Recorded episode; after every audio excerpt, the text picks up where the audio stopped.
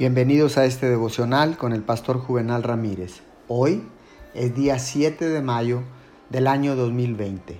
La palabra del Señor dice en el libro de Segunda de Crónicas capítulo 16, verso 9, El Señor recorre con su mirada toda la tierra y está listo para ayudar a quienes le son fieles, pero de ahora en adelante tendrás guerras, pues actuaste como un necio.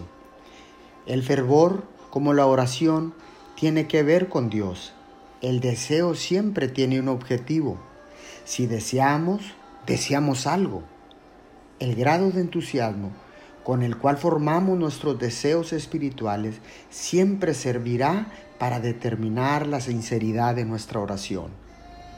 La oración debe estar vestida de fervor, de fortaleza y de poder.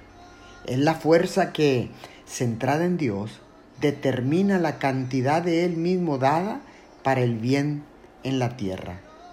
Las personas fervientes en espíritu se inclinan para obtener justicia, paz, bendición sobre la tierra. Oremos.